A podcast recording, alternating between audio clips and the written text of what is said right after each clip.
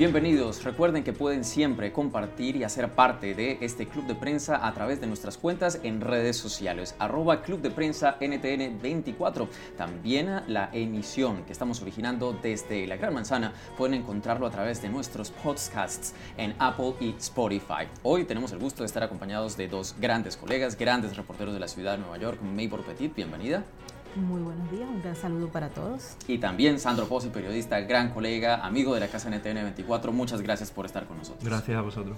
Bien, emprendemos eh, este martes, enero 21 de 2020, con un momento muy eh, especial para la historia sociopolítica de los Estados Unidos. Emprende una fase clave para el proceso de juicio político en contra del actual presidente del país, en un proceso que, entre otras, eh, arranca con momentos de alta tensión eh, el cuerpo legislativo no logra ponerse de acuerdo en eh, los términos, la modalidad, habrá testigos o no para este juicio político. Y en esencia lo que hemos visto horas antes de este proceso es de una u otra forma el fortalecimiento de la división, de ese rencor y de ese ensañamiento entre ambas partes, demócratas y republicanos, cada uno tirando para su lado, profundizando divisiones políticas que a la larga no permiten ver por ahora un poco más cómo puede eh, saber avanzar este proceso, la lectura que tiene cada uno sobre este importante momento para la vida política de la Unión Americana. Sí, ciertamente se puede observar por los voceros que se han venido pronunciando día a día en relación a este tema que no existe un acuerdo y que este juicio, en vez de parecer un elemento histórico, está pasando como una herramienta para las elecciones del 2020 que tienen lugar en noviembre, pero adicionalmente a ello como una especie de ensanchamiento contra eh, Donald Trump, lo que equivale a una división abierta y hoy en día podemos observar cómo los Estados Unidos eh, está como una rueda partida en dos. Estaba revisando todas las encuestas que se han venido eh, dando a conocer, no solamente las que hacen los medios y algunos eh, miembros del Partido Demócrata, sino también otras más independientes y todas señalan que definitivamente el impeachment como tal no es un elemento que ha tenido un impacto nacional, que tiene un impacto directo sobre los electores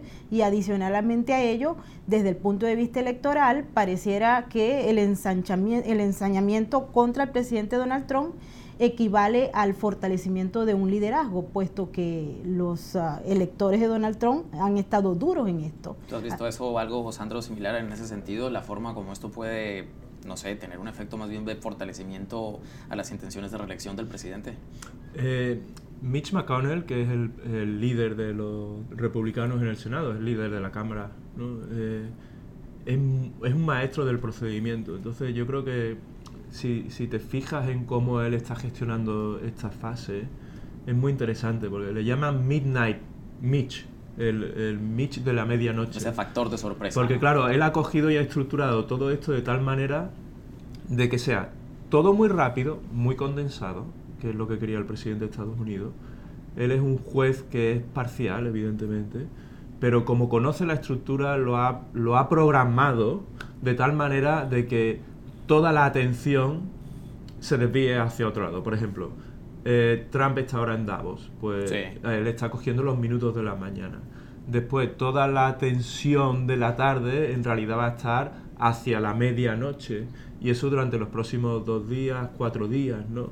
Entonces, eh, el manejo de los tiempos les, va a ayudar mucho a los republicanos, porque de alguna manera van a quitar la audiencia potencial a este evento que para los demócratas es histórico, pero yo creo que también para los demócratas eh, tienen una necesidad de urgencia porque no se pueden quedar atascados en este tema, tienen que, ir a otros temas. Claro, entre otras, pues parte de la controversia antes era justo pues la demora en su momento de Nancy Pelosi de enviar o de referir este caso al Senado y siempre hace parte de este análisis, se demoró tanto, no, ¿cómo servía y cómo se jugaba esa estrategia? A ver, en, realidad eh, lo de, el retraso de Nancy Pelosi tenía sentido mm. eh, por un motivo. si el Senado no absolvía a Trump, Trump no puede vender esa imagen, que, esa imagen de persona limpia. Pero el, problema de los demócratas, y como se está viendo en eh, las encuestas, es que no les está ayudando y encima les está atascando a la hora de tratar temas que realmente preocupan al ciudadano. La salud, la economía, temas en los que los republicanos pueden llevar la, bandera por delante por los resultados. Ahora, esto también hay que verlo a la luz de pues, el, momento histórico que se vive. ¿no? Finalmente, es solo la tercera vez en más de 200 años de historia como nación que tiene el país que está sucediendo esto. Y justo ante la falta de elementos de contexto, porque a la larga está escribiéndose hoy parte de la historia de los Estados Unidos, justamente aquellos que están en el Congreso tienen esa misión de encaminar lo que a futuro se va a ver y cómo se van a interpretar este tipo de procesos. Por ahora debemos hacer una breve pausa para comerciales. Al regresar seguiremos analizando el inicio del juicio político en contra del presidente Donald Trump. Todavía hay mucho por hablar. Ya regresamos. Usted está escuchando Club de Prensa, el programa de análisis de la actualidad desde Washington. Club de Prensa dirigido por Gustavo Alegret en NTN 24, el canal de las Américas.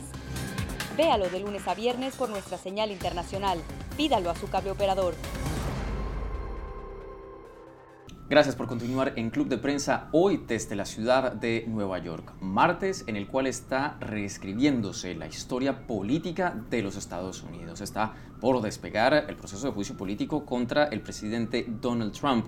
Y como lo veníamos tratando, este es un proceso que eh, solo ha sucedido por tercera vez en la historia, en más de 200 años ah, de vida de esta nación como democracia, pero también ah, justo a la luz de esa falta de esos elementos que hoy están de una u otra forma reescribiéndose, también eh, esto lo lleva a uno eh, a pensar que de una u otra forma hay elementos que todavía deben estar por conocerse, que se están configurando y que la única referencia más cercana que tenemos es ese proceso a Bill Clinton, que en su momento eh, le favoreció, salió fuerte, eh, terminó, digamos, constituyéndose como un ah, espacio de apoyo. Eh, estamos tal vez a puertas de ver algo similar a Donald Trump justo en ah, este año en donde estaba buscando su reelección. Si, ustedes establecen un paralelo que fue en su momento Clinton versus lo que vemos ahora, encuentran, digamos, como algún elemento que les ayude a intentar desglosar o entender lo que estamos viendo en el transcurso de esta jornada? Sí, definitivamente el caso del impeachment de Donald Trump ha resultado eh, contrario a lo que se esperaba por parte de los demócratas, puesto que en la medida en que se ha venido desarrollando no solamente ha perdido interés por parte de los ciudadanos norteamericanos que cada día eh, han expresado eh, su intención de ver menos la televisión a la hora de ese proceso judicial que debería ser histórico, sino también en las encuestas que revelan que el presidente Donald Trump ha ganado apoyo y esto es un elemento que siempre se repite en el tema del marketing político, cuando se victimiza, cuando se ataca fuertemente a alguien y en buena medida no hay elementos importantes para lo cual pues desviar la atención y cambiar la actitud del lector, por lo general se pasa a beneficio de esa persona atacada. Lo hemos visto en muchos casos y mm. en este pues no es la excepción, lamentablemente. Ese tema, Sandro, de un juicio político sin testigos, ¿no? que todavía en este momento no tenemos la certeza de que los vaya a ver o no, eh, va a jugar ahí un factor, porque eso es lo que tal menos... Sin testigos, sin pruebas. Y lo que pasa es que volviendo un poco a lo que comentaba del referente de Bill Clinton, yo creo que en aquella época no había una división tan fuerte políticamente en Estados Unidos. Incluso los dos partidos estaban más próximos al centro, ahora están... Si fueran dos pirámides, estarían de, de las puntas, ¿no? estarían mucho más separadas entre entonces. puestas en la balanza. Y, y luego además hay el, el, talante de Bill Clinton es muy diferente al de Trump. Trump es una persona que se crece con el caos. Entonces, lo que hay que ver es si esta rapidez, esta urgencia que tiene él de que el proceso se termine antes de, su discurso del Estado de Unión, lo va a utilizar como argumento unificador.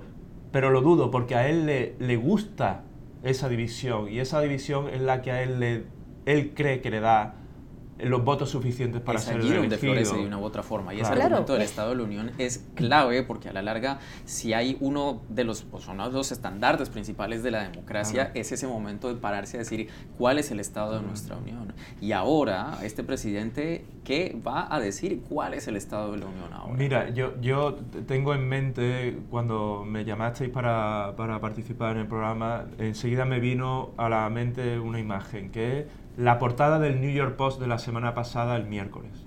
Y tiene es una eh, la portada está dividida en dos fotos. En una se ve a Nancy Pelosi firmando el documento de la resolución del impeachment y en el otro se ve a Donald Trump en la misma posición firmando el acuerdo del NAFTA y de ah. China. Entonces, claro, eh, cada uno está mandando a su electorado el mensaje que quiere. Estamos haciendo cosas por ti. Pero realmente, ¿quién es el que está haciendo cosas por el pueblo americano? Muchos pueden interpretar que lo positivo es lo de Trump.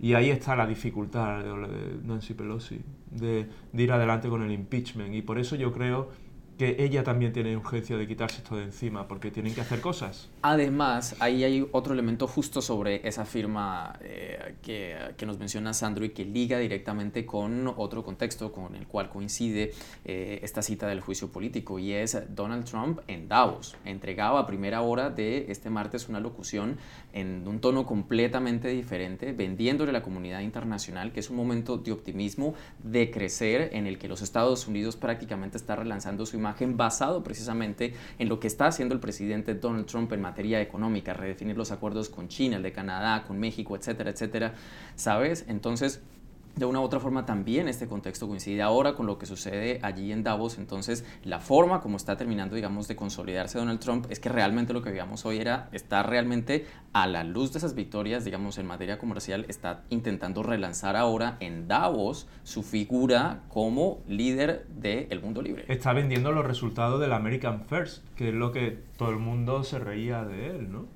Sí, definitivamente el peso positivo del aspecto económico y de los logros que ha mantenido desde el inicio pesa mucho porque hay que recordar que cuando Donald Trump estaba eh, como candidato había prometido también dejar en claro cómo era este establishment en Washington y cómo era ese aspecto político que no beneficiaba al pueblo norteamericano. Y aquí lo tenemos nuevamente, lo que decía Sandro es importante, porque tenemos a eh, Nancy Pelosi, eh, enfrascada en un tema político que definitivamente no tiene o no genera los votos que ellos estaban esperando y paralelamente un Donald Trump mostrándose como un ganador ante el mundo. Eh, ayer se veía como él estaba planteando que los logros económicos de los Estados Unidos iban a ser el elemento más importante del foro de Davos porque eh, su intención es atraer mayores inversiones en función de esas personas que están allí, de ese público selecto de Davos. Y esto obviamente beneficia muchísimo más a los estadounidenses y va a ser un punto de balanza importante a la hora de tomar las decisiones en este año electoral. Adicionalmente, justo esto que sucede en Davos y esto del tema político, pues también mientras el resto de la oposición o el Partido Demócrata intenta discernir finalmente con qué candidatos se van a presentar a noviembre. Es un campo que todavía está sumamente amplio. Estamos a días, poco más de 10 días del inicio de los caucuses en Iowa, de las asambleas partidistas, que de una u otra forma pues van a empezar a, no sé si tal vez limpiar un poco más el panorama, eh, pues qué es lo que se espera, ¿no? Ya después de los debates, pero el inicio de estas asambleas partidistas allí en, en Iowa pues se supone que plantearon un poco más el, el campo pues, de los demócratas, pero ellos también como candidatos o como intentar ofrecerse como una opción, están también allí arrastrados y enfrascados por esa tensión y todo esto en el Congreso. Y no solo eso, es que los dos símbolos del progresismo, del movimiento progresista en el Partido Demócrata, que hace un año todo el mundo hablaba de, cómo los progresistas estaban tomando el poder del partido, están peleados entre ellos. Entonces, claro, el país desde Ocasio Cortés, por ejemplo, aquí en Nueva York, que se volvió la mm. estrella, ¿no? Pero los referentes del movimiento de Ocasio desde abajo son Warren y Bernie Sanders. Y ellos dos están peleados y además la han insignificado en público, con lo cual para los republicanos es frotarse las manos. Eh, eh, todavía es muy pronto para saber cuál es el resultado, pero de lo que va a pasar en los próximos meses. Pero a día de hoy es evidente que los republicanos pueden ganar. Pueden ganar sin ningún problema. Y, Trump va a ganar. Porque los este demócratas no tienen un líder. No tienen un líder mm. ni en el centro del partido ni en la izquierda. Entonces es muy complicado para ellos. Tienen que resetear la máquina. No, y la, ausencia de coherencia también en el tema del planteamiento que hace el Partido Demócrata a los electores. Estamos hablando de que los principales eh, candidatos están presentando una narrativa que conlleva a la izquierda, al socialismo, al aumento del Estado y eso es más impuestos, eso es menos eh, desarrollo, eso es menos inversiones. Y por un lado tenemos a Donald Trump que no solamente muestra esa otra narrativa, en la cual el mercado es el que manda y responde con una serie de récord económico que no se habían visto por muchos años en los Estados Unidos. Así que estamos frente a dos grandes corrientes y a dos elementos que definitivamente el norteamericano por su tradición cultural, por su educación y por su forma de ser, obviamente va a beneficiar a aquel que le ofrezca mayor inversión y mejor calidad de vida. Ahora, adicionalmente también el tema finalmente es este lenguaje, digamos, como hacia dónde termina de consolidarse, porque eh, como lo mencionábamos desde un principio, pues esto todo despega en un momento de cada vez mayor animosidad, ¿no? de una hostilidad y esto además propiciado en un momento de redes sociales, en donde todo el mundo ¿no? parece tener como dedos de fuego allí para responder y para comentar pero que realmente no contribuye y que no sabemos finalmente qué otro tipo de consecuencias puede tener, que pues a la larga, al menos por ahora, la estrategia del mundo republicano es realmente la de seguir consolidando una victoria, mientras que los demócratas se ven todos. Y lo tienen más fácil porque solo hay un líder. Para bien o para mal. Claro, solo, solo tienen un líder. Para bien o para mal eh, es el... McConnell se pone detrás de ese líder, porque en el fondo el partido es el que está soportándole a él, a Donald Trump. En el otro eh, es de nuevo un caos de lo que hace a Trump fuerte. Es un perro al que le pegas y cada vez que pasas por delante te ladra. y cada vez que le pegas más, te ladra más, ¿no?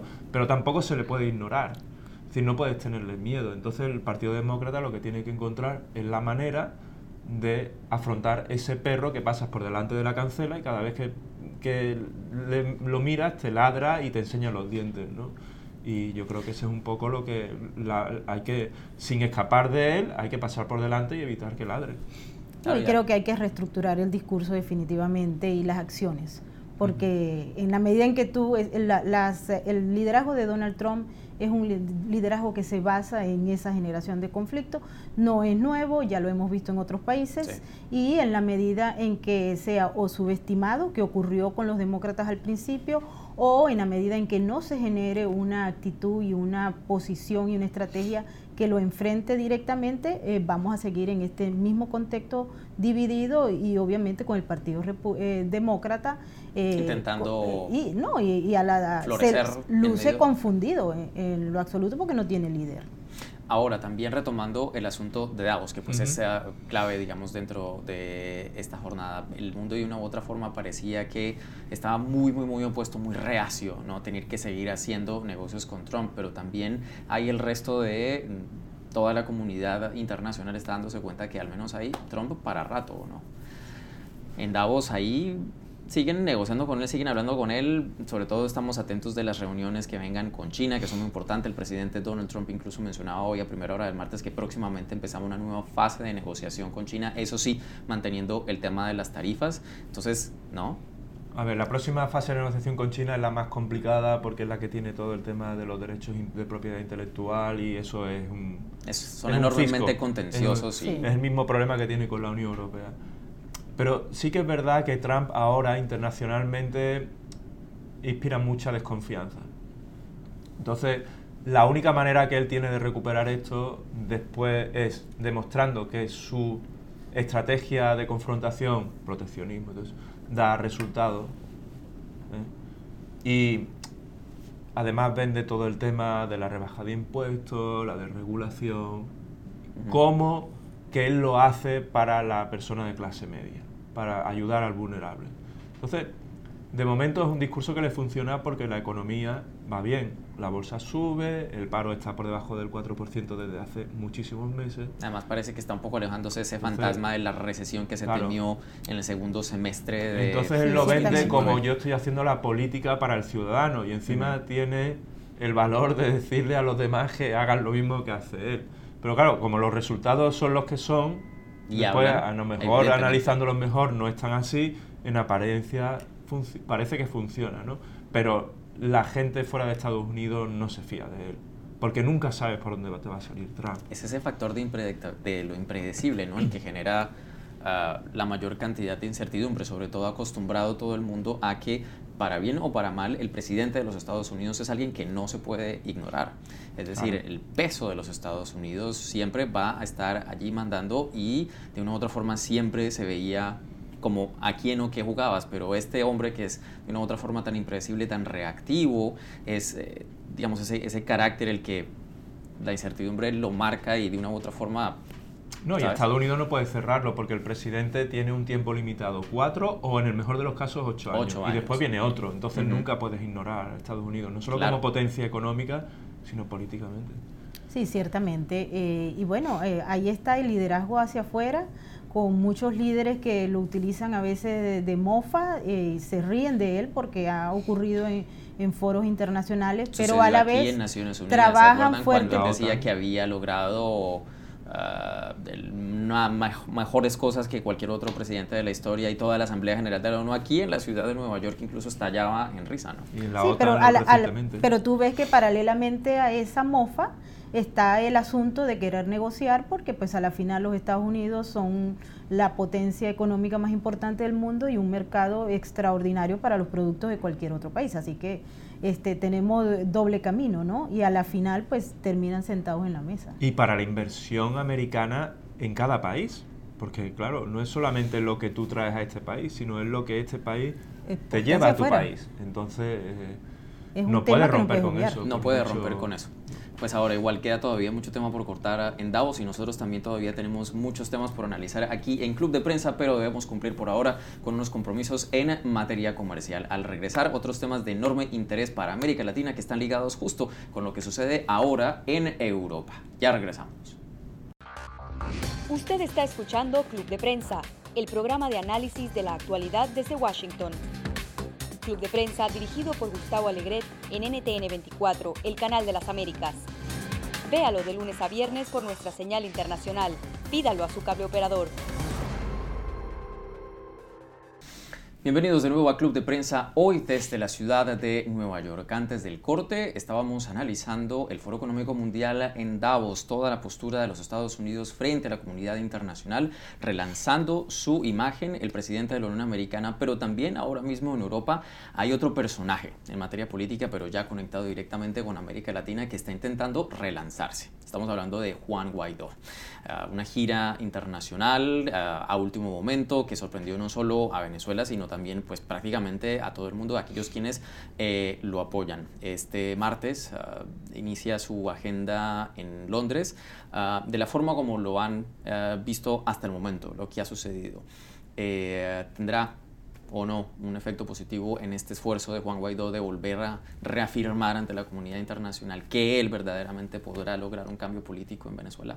A ver, pareciera que esta eh, inesperada gira de Juan Guaidó que se inició en Colombia y que tuvo oportunidad de reunirse no solamente con el secretario de Estado norteamericano Pompeo, sino también con el presidente de Brasil y el presidente de Colombia y otros líderes de la región, indican eh, la búsqueda necesaria de un fortalecimiento de su liderazgo que se había visto perjudicado por los últimos acontecimientos que van desde el desgaste normal en una Venezuela que pide a cambios eh, y no se han dado en los términos en que se habían prometido con aquellos mantras y adicionalmente a ello las acusaciones eh, de corrupción que surgieron a posteriori y que han dejado claro a muchos que eh, el presidente interino tiene que cambiar de entorno y de estrategia. Hacia afuera, ¿cómo se va a ver? Estamos eh, frente a una visita, por ejemplo, en el caso de Londres, que tiene que ver con un apoyo importante que le ha dado el gobierno del Reino Unido a ese liderazgo y también pues el manejo de otros temas que son estratégicos en el Reino Unido para Venezuela. Tenemos el tema de la corrupción, el tema de fronterizo y adicionalmente a ello el tema de cómo manejar esos apoyos para los próximos meses. También tenemos el caso de Bruselas, él estará allí mm, conversando con la comunidad europea que eh, está pidiendo también que se destranque el juego, que hayan o no elecciones o que se produzca un cambio porque definitivamente un año de espera con una estrategia que no fue muy exitosa eh, pues requiere un cambio importante. Ya la Comunidad Europea ha estado empujando para que se hagan elecciones. Importante recordar que fueron ellos los que pidieron y fueron establecieron su apoyo en función de unas elecciones en los 90 días que luego no se produjeron.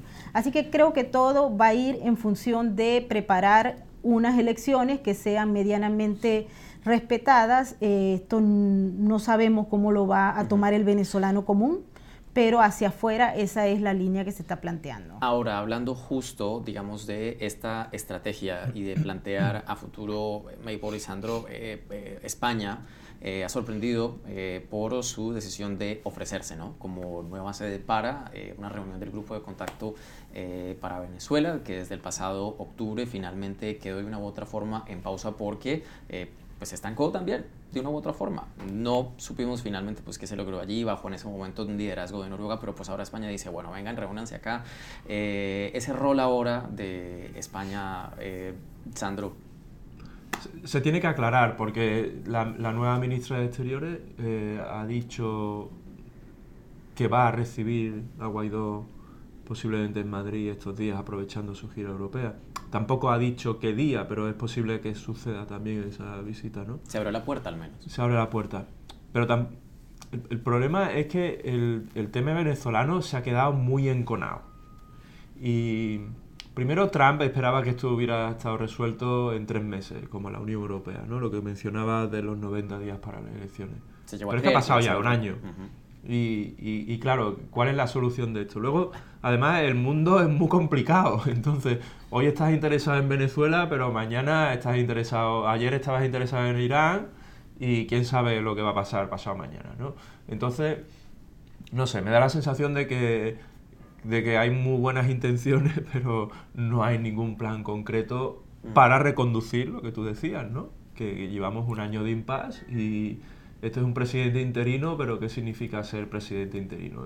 ¿qué, tiene un presidente interino? ¿Qué poder tiene para poder... Mm, no sé, me da la sensación de que todo se está como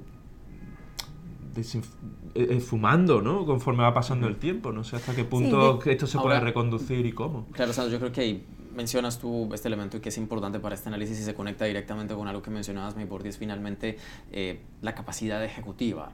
¿no? Finalmente, pues tal vez hacia el exterior pueda estar viéndose que funciona, pero finalmente para el venezolano dentro de Venezuela. ¿Realmente le está generando alternativa? ¿Le están haciendo eco o no? Porque una cosa es, listo, toda la comunidad internacional dando respaldo final. Finalmente, el asunto dentro de Venezuela, los venezolanos deseando eh, reconfigurar y restaurar su país. La gente, al menos por ahora, parece que no le están siguiendo a Juan Guaidó. A ver, aquí hay un tema interno. Eh, Maduro maneja y tiene el control del poder del poder y de las Fuerzas Armadas, que son un elemento importantísimo para manejar el Estado en Venezuela y eso está bajo el control de Nicolás Maduro. Eh, hay una agenda eh, paralela a, nivel internacional con los aliados de eh, Nicolás Maduro. Ayer sorprendió que él mismo dijera que el embajador cubano podría formar parte del gabinete ministerial, lo que significa no solamente una estrategia de fortalecimiento de las alianzas internacionales, sino también la, imposición de un asunto que eh, no se había planteado anteriormente en toda la historia republicana de Venezuela. Y por otro lado está la aguda crisis económica que viven los venezolanos y que eh, les ocupa día a día porque hay una dolarización sin salarios dolarizados y, eh, o sea, partió el país en una Venezuela que puede comprar todo y, en una que es absolutamente miserable y que vive con hambre y en desnutrición una buena parte de los niños que carecen de recursos esa familia. Y por otro lado está afuera. El tema geopolítico es muy importante. Eh, las principales cabezas del régimen de Nicolás Maduro están en el Medio Oriente. Ayer vimos a Jorge Arreaza reunirse con el presidente Rouhani, con el ministro de Relaciones Exteriores de Irán y paralelamente mientras desde Colombia se informaba y se señalaba que el régimen de Nicolás Maduro tiene relaciones directas con grupos terroristas que han sido condenados a nivel mundial, como por ejemplo Hezbollah o el ELN y otros grupos eh, regionales eh, terroristas.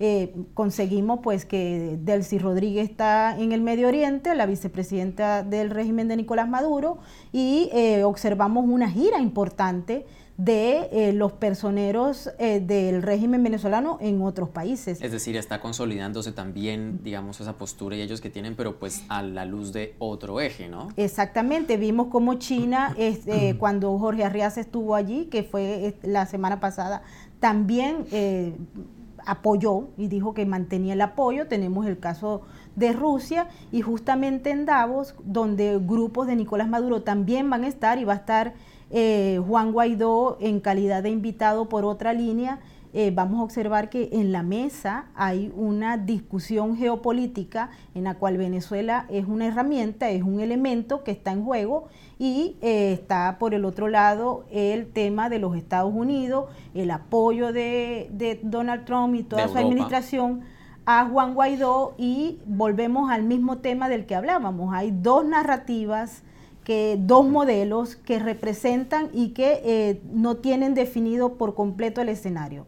Lo que sí, que los aliados de Juan Guaidó no están en disposición, al parecer, de mantener una estrategia que, fracasó en el 2019 para el 2020. Y lo que se está empujando, y el mismo régimen pareciera que lo está haciendo a su nivel, es justamente la celebración de elecciones. El régimen propone elecciones parlamentarias ellos proponen elecciones generales. Maduro no quiere a la OEA, los otros quieren a la OEA como observadores, pero se han aceptado otros elementos. Nicolás Maduro oficialmente eh, le hizo una invitación a Naciones Unidas, una eh, proposición que a todas estas todavía está pendiente por responderse de una u otra forma por parte de la Secretaría General. La ONU eh, en su momento en otros procesos electorales ha querido mantenerse al margen, pero pues todavía no sabemos si la ONU también termina de ingresar allí. Porque la ONU necesita el permiso del país y el permiso del país, ¿quién te lo da? Sí, y la, ONU no puede llegar a un país y plantarse. Tiene que tener la... Es curioso porque ayer cuando le preguntaban a Mike Pompeo decía que, que, el, tema de que cuando el muro de Berlín pues le decían lo mismo, ¿no? De que todo el mundo esperaba que fuera más rápido y que nunca llegaba y que luego éxito, tuvo el éxito, ¿no? Y, yo creo que ese es el argumento que está utilizando aquí. No me metáis prisa que esto va a llegar bueno, veremos cuándo finalmente, pero pues eh, en todo caso eh, estaremos pues allí viendo qué termina de pasar, sobre todo en Europa, ¿no? Que pues parece mm. ser ese, ese terreno donde se están disputando pues estos dos, ah, digamos, como eh, bloques y pues de una u otra forma allí. En y España es el puente, ¿no? Y España es el puente a futuro, así que pues bueno, veremos cómo termina. y España tiene ahora definitivamente un gobierno aliado para, para Maduro. Bueno, pues terminaremos de verlo un poco más adelante. Nosotros debemos ir a otra pausa para comerciales. Ya regresamos con más actualidad aquí a Club de Prensa. Usted está escuchando Club de Prensa, el programa de análisis de la actualidad desde Washington. Club de Prensa dirigido por Gustavo Alegret en NTN 24, el canal de las Américas. Véalo de lunes a viernes por nuestra señal internacional. Pídalo a su cable operador. Bienvenidos de nuevo a Club de Prensa, hoy desde la ciudad de Nueva York, punto del noreste de los Estados Unidos que hoy 21 de enero es epicentro de una importante ceremonia liderada por la Organización de Naciones Unidas y en persona de su secretario general Antonio Guterres, quien ha previsto entregar declaraciones a propósito del aniversario número 75 del proceso de liberación del campo de concentración nazi de Auschwitz-Birkenau, considerado como uno de los momentos más dolorosos y más difíciles de la Segunda Guerra Mundial. Un espacio que, de acuerdo con lo que ha previsto Naciones Unidas, servirá para enviar un mensaje, para recordar los uh, horrores de la guerra y lo mucho que ha sido uh, de, de impacto para la historia de la humanidad esta fase muy, muy dolorosa y que coincide con algo que aquí también desde Naciones Unidas mencionaba el secretario general a principio de este año y son las tensiones a nivel geopolítico que han llegado a un punto máximo y que se conecta de una u otra forma con lo que hemos ah, analizado el, eh, el, día de hoy. Ah, la lectura que ustedes hacen a propósito de este mensaje de Naciones Unidas, esta saga entre Irán, las tensiones en Oriente Medio, estamos alejándonos allí o todavía consideran que tenemos mucho por ver en esta etapa de tensión eh, pues tan grave y que generó tanta preocupación a la comunidad internacional? Yo creo que este es un tema eh, muy oportuno. Hay que recordar que los ataques antisemitas han crecido no solamente en los Estados Unidos y particularmente en la ciudad de Nueva York, donde cada día pues observamos más de 20% durante el último año, de acuerdo con las estadísticas vigentes incluso de la propia policía de la ciudad. Y eh, a nivel internacional también se han incrementado los ataques antisemitas. Hay que mantener el mensaje, hay que recordarle a la comunidad internacional lo importante que es manejar una estrategia que evite que se transforme estos elementos que estamos viendo en estos momentos aislados en una fase un poco más eh, radical, producto justamente de esa eh, posición que han tenido no solamente Irán, sino otros eh, países del Medio Oriente que han impulsado y reforzado esas tesis. Así es que creo que las Naciones Unidas en este intento recordatorio de hoy va a, sembrar y a recordar. Creo que lo, lo importante es recordar y evitar que se produzca nuevamente uno de los hechos más dolorosos de la historia de la humanidad y que ha dejado secuelas importantes que todavía no han sido cerradas. Y por eso es que tanto los líderes como los medios eh, tenemos que seguir impulsando porque definitivamente no se puede repetir esa historia. 75 es un número muy importante porque son los años que suele vivir una persona de media en Estados Unidos o en Europa. Entonces, e, estos momentos son importantes porque a las próximas generaciones que no han vivido eso y que tienes que decir lo que pasó para que sepan lo que ha sucedido. hablar con la verdad, que es justamente también parte de ese eh, ejercicio del día de hoy, hablar con la verdad y que justamente no se olviden esos horrores por los cuales la humanidad ya atravesó. Entonces, eh, para el que no ha vivido ese momento, yo creo que lo que tendríamos que hacer es no solamente enseñar a nuestros hijos y a nuestras próximas generaciones cuáles son las consecuencias de lo que pasó, sino que además yo creo que estaría bien que una vez en la vida, igual que la gente viene de viaje de novios a Nueva York o va a París, pues una vez en la vida fueran a un campo de concentración.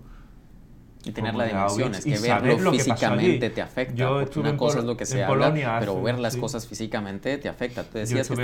yo, cuando estaba de corresponsal en Bruselas tuve la oportunidad de ir a un campo de concentración y la verdad es que te pones a llorar automáticamente. es una experiencia como porque, sombrío, ¿no? Porque claro, y yo creo y eso de alguna manera de alguien que no vivió eso. Entonces yo creo que ese sentimiento hay que mantenerlo vivo y estas conmemoraciones siempre ayudan, pero hay que hacer mucho más. Ahora también en la ciudad de Nueva York tenemos hoy en la Corte Federal del Distrito Este en Brooklyn, a nueva vista del caso contra Genaro García Luna. Mm, el hombre que durante el gobierno de Felipe Calderón estuvo encargado de toda la estrategia de seguridad pública a nivel nacional, pero ahora acusado por el gobierno de los Estados Unidos de ser el responsable de ayudar al cártel de Sinaloa, incluso casi por dos décadas, en un momento que no se ha visto en la historia de México y que se conecta también directamente pues, con toda esta agenda. De una u otra forma, también el, el debate político y a nivel social de México está escribiéndose hoy en la ciudad de Nueva York a la luz de eh, esta causa. La lectura que ustedes hacen de un argumento muy particular. Por ahora, no sabemos, ¿va a cambiar o no la declaración de no culpabilidad que entregó Genaro García Luna? Genaro García Luna está sentado en la misma silla ahora mismo que estuvo el Chapo. Ese juicio fue importante precisamente porque ayudó a confirmar rumores y uno de los rumores que había, que era un hecho, era este, ¿no? Y entonces es importante, lo que hay que ver es si llega a juicio. Yo la verdad es que tengo dudas. Yo también tengo mis dudas y esto es un elemento más dentro de lo que es el gran escenario que eh, establece la vinculación del poder político y de las organizaciones criminales. Es un mal a nivel internacional, pero particularmente en América Latina, en México, donde eh, por años hemos visto cómo han habido acusaciones directamente relacionadas con el jefe de Estado o con grupos eh, ligados muy cercanos, en este caso Genaro García, ministro de Seguridad Pública, que es un cargo importante a la hora de establecer cómo son esas relaciones con los grupos criminales que requieren de protección por parte de las fuerzas del orden y requieren de información privilegiada para poder mover la mercancía en territorio mexicano. Lo hemos visto en juicios relacionados con narcotráfico en Honduras, en Colombia, en Venezuela y este tiene que seguir siendo un tema de discusión porque allí es donde está el elemento clave para que las organizaciones criminales sigan realizando su trabajo de manera exitosa y mm. los políticos corruptos que forman parte de los gobiernos enriqueciéndose sin ni siquiera pensar en las consecuencias negativas que trae el narcotráfico para la sociedad. Claro, justamente eso, el tema es que aquellos que son funcionarios y que llegan a ser electos para altos cargos públicos finalmente permiten que se continúe con el ejercicio impune de las organizaciones criminales. Y ahora en un contexto más amplio, lo que también nos está dejando de enseñanza lo que sucede ahora en ah, pues, los tribunales de los Estados Unidos aquí en Nueva York, que es ese mensaje que ha sido constante también y que ha sido una mancha en la historia de América Latina, al menos desde las décadas de 70, tal vez 80, empezaba a consolidarse esta noción de América Latina y sobre todo sus gobiernos como corruptos, invadidos por el crimen, afectados por el narcotráfico. Y ahora México, con un país tanto, con tanto peso en la región, está involucrado allí dentro de esta misma narrativa, dentro de esta misma estructura. Sí, lo que pasa es que lo que no tratan los juicios, y esa fue la gran deficiencia del juicio del Chapo, es que durante los cuatro meses que duró, en ningún momento se habló de Estados Unidos como cliente. Y claro, está, está muy bien atacar el origen, pero el proceso penal contra eh, toda esta batalla contra el narcotráfico tiene un problema muy grande, que es que en Estados en los juicios no se habla de lo que pasa en Estados Unidos. Que es el mercado número uno. Es decir, el Chapo, el Chapo está en la cárcel, no se puede comunicar con nadie, pero la, a las dos esquinas de donde está el tribunal, de donde está ahora García Luna, se está despachando cocaína como no se despachaba antes, en años, ¿no? Entonces, el problema es que este, este, toda esta batalla cojea de una pata y la pata es Estados Unidos y ahí eso no se está abordando en los tribunales. Y yo creo que esa fue la gran deficiencia en el juicio. Ni una persona habló de eso en el juicio. a ver, en el, los uh, fiscales que hicieron la presentación de los argumentos, en el caso del Chapo, lo hemos visto en el caso también de García Luna, y otros casos de narcotráfico como el del hermano del presidente actual de, Honduras, eh, ellos siempre plantean justamente la necesidad y la obligación que tienen, porque están basados en unas leyes federales, eh, de luchar contra el narcotráfico y como consecuencia la victimización de la sociedad norteamericana, mm. que es la gran consumidora. Eh, se han visto cambios eh, relativamente pequeños si observamos ese esfuerzo que se ha hecho por parte de las autoridades norteamericanas para luchar contra el narcotráfico en materia de prevención para el consumo de drogas a nivel nacional y se ha visto también, y hay de hecho un, modelo que tiene, viene desde el 18, del 2018, donde hay un reforzamiento por parte de las agencias que se encargan de la lucha antinarcótico a nivel nacional. Pero bueno, creo que debe haber más como una, una, línea más directa entre lo de afuera y lo de adentro. Bueno, pues está por verse finalmente cómo eh, termina de, desarrollarse pues este proceso, continuar la expectativa sobre si seguirá eh, Genaro García Luna desafiando la justicia de los Estados Unidos. Nosotros debemos dejarlo por ahora aquí en esta edición de Club de Prensa. Ustedes por favor continúen con más de la programación de NTN 24.